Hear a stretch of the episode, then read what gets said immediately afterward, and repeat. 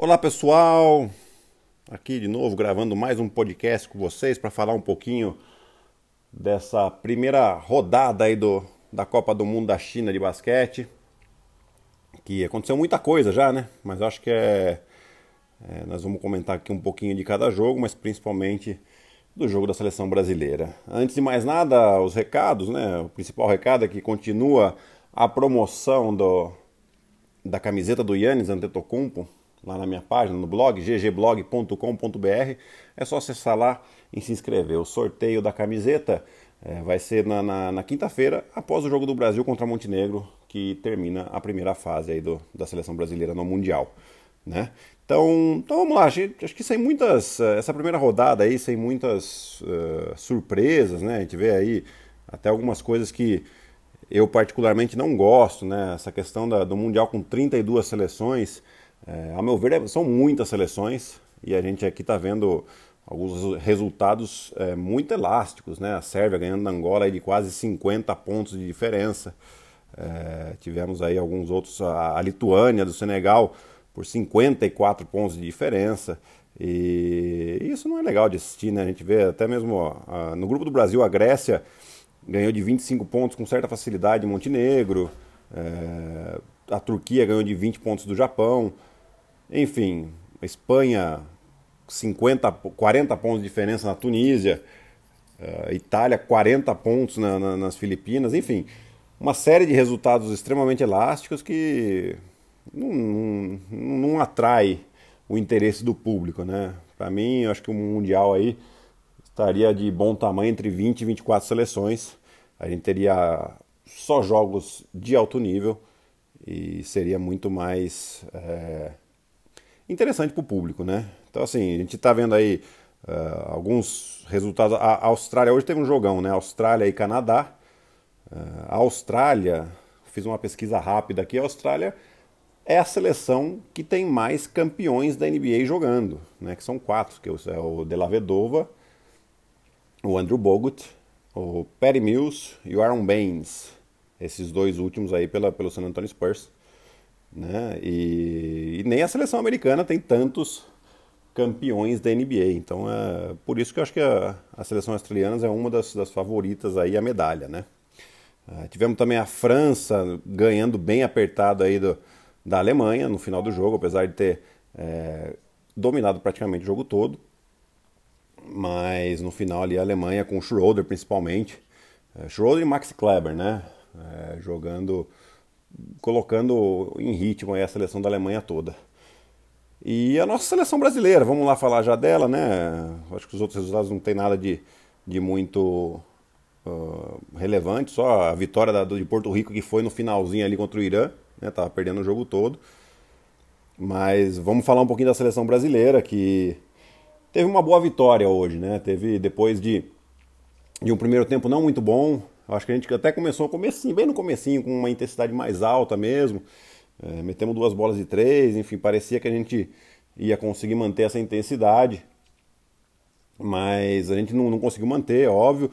E o Webster estava muito aquecido no, no, no, primeiro tempo, com muitas bolas. De... Aliás, toda a equipe da Nova Zelândia, né, com 10 bolas de três no primeiro tempo, fazendo com que uh, a equipe tivesse 50 pontos né, no primeiro tempo. É muita coisa. E agora, aí a gente até estava na dúvida ali, né? Se, se o Alex, por que, o Alex não estava jogando, qual que é a seriedade da lesão dele e tal. E na verdade ele volta como titular do, no segundo tempo. E realmente, para mim, foi o cara do jogo. Né? Lógico que a gente teve o, o Rafa Luz muito bem no jogo hoje, né? Um, pontuando, metendo bola de três, que era um dos dos pontos que, que não é dos, dos, mais positivos dele, mas ele muito bem hoje, com, com arremesso de fora muito é, consistente. O Leandrinho, que tem muito ponto na mão, né, gente? Com 22 pontos aí, é, parece que você nem vê muito bem ele, né? Mas, na verdade, para mim, o cara do jogo foi o Alex, né? Porque ele entrou, ele realmente tira o Webster do jogo. E, e ofensivamente, ele deu muita coisa. Além, além dos pontos, é óbvio que, que a gente fica, fica aqui surpreendido, né? 14 pontos em 16 minutos para Alex. Mas é, não é só o fato disso, é o fato da maneira com que ele joga, né? É, a, no primeiro tempo, a seleção brasileira ela estava um pouco perimetral demais, né? Ou seja, a gente tentava jogar o pick and roll, muitas vezes a defesa deles passava por trás com o Marcelinho e isso dificultava, com o Marcelinho e com o Rafa, né? Isso dificultava um pouco para a gente na criação das jogadas e a gente acabava ficando muito à mercê das bolas de três, que estavam caindo, ok, né? É, no segundo tempo, quando entra o Alex, a gente consegue colocar umas bolas no poste baixo com ele, né? Que apesar de não ser tão alto, é, a gente sabe do potencial dele no poste baixo, né? Mesmo talvez até com, com um defensor mais alto, ele é muito forte, ele tem é, é, capacidade técnica para jogar ali no poste baixo. E isso é um desequilíbrio, porque se você deixar ele num contra um, ele pode ser é, letal. E a hora que causa ajuda, a, o ataque consegue se mexer melhor, gente consegue criar uma vantagem muito interessante. Né? Então, assim, é, por essas questões, defensivamente, com, com os caras do perímetro, o que, que o Alex consegue fazer muito bem? Passar no bloqueio, né? Muito, ele é muito forte. Então, assim, o cara já não consegue mais criar uma vantagem tão, é, tão facilmente como estava conseguindo no primeiro tempo. E outro ponto que a gente melhorou também, no primeiro tempo a gente, os nossos pivôs estavam ficando muito lá dentro. Então era um mão a mão simples, o, o chutador tinha uma, um arremesso tranquilo. No segundo tempo isso não aconteceu. Aí foi quando a gente melhora na defesa, a gente consegue correr melhor o ataque. E aí a gente abriu uma vantagem boa. Né? Então assim, é, ah, outro é, jogador fundamental para a equipe hoje é o, é o, Cristiano Felício, né? que termina com 7 pontos e 3 rebotes. Mas eu acho que além dos números, é a agressividade que ele tem no rebote ofensivo, né? Que quando ele não pega, ou ele toca na bola, ou ele sofre uma falta. É um jogador que tem sido bem é, agressivo, né? É, nos dois lados da quadra, mas é, é, que o rebote ofensivo ele tem um peso muito grande, né? E com isso, com ele, a gente garantiu muitos rebotes ali. Defensivamente também ele vai muito bem, né? Então, assim, são os jogadores principais ali que eu vi hoje. Marquinhos também bem. A gente vê o Marquinhos né, jogando numa posição que é, não é o que a gente está acostumado muito a ver ele jogar. Né? Ele está jogando de quatro mais agora, para abrir mais a quadra. Ele e o Caboclo. E o Marquinhos muito bem. Né? Agora, para jogar contra a Grécia, é lógico, umas coisas que eu gostaria de ver um pouco mais é que eu acho que vai ser necessário. Né? A Grécia hoje ganhou de Montenegro uma certa tranquilidade. Defensivamente, o que a Grécia faz? Tem muitas trocas. Né? Eles estão com uma equipe alta e essas trocas, é lógico, dificulta muito para você criar vantagem no ataque, você tem que criar muito num contra um.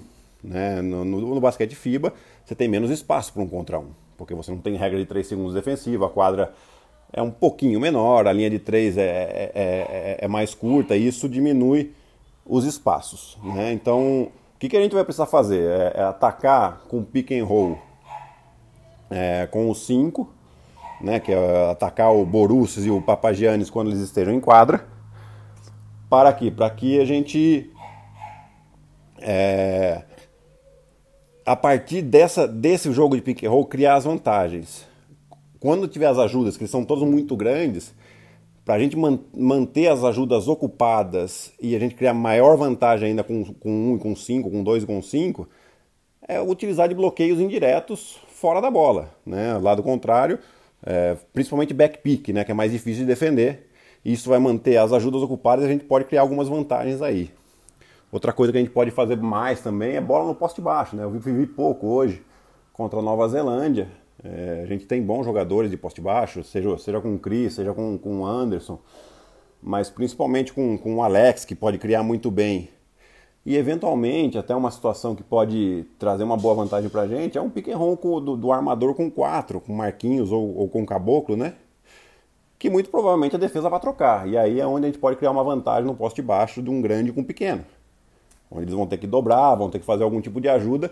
E aí, com essa vantagem, a gente criar os espaços para atacar melhor contra a forte defesa da Grécia.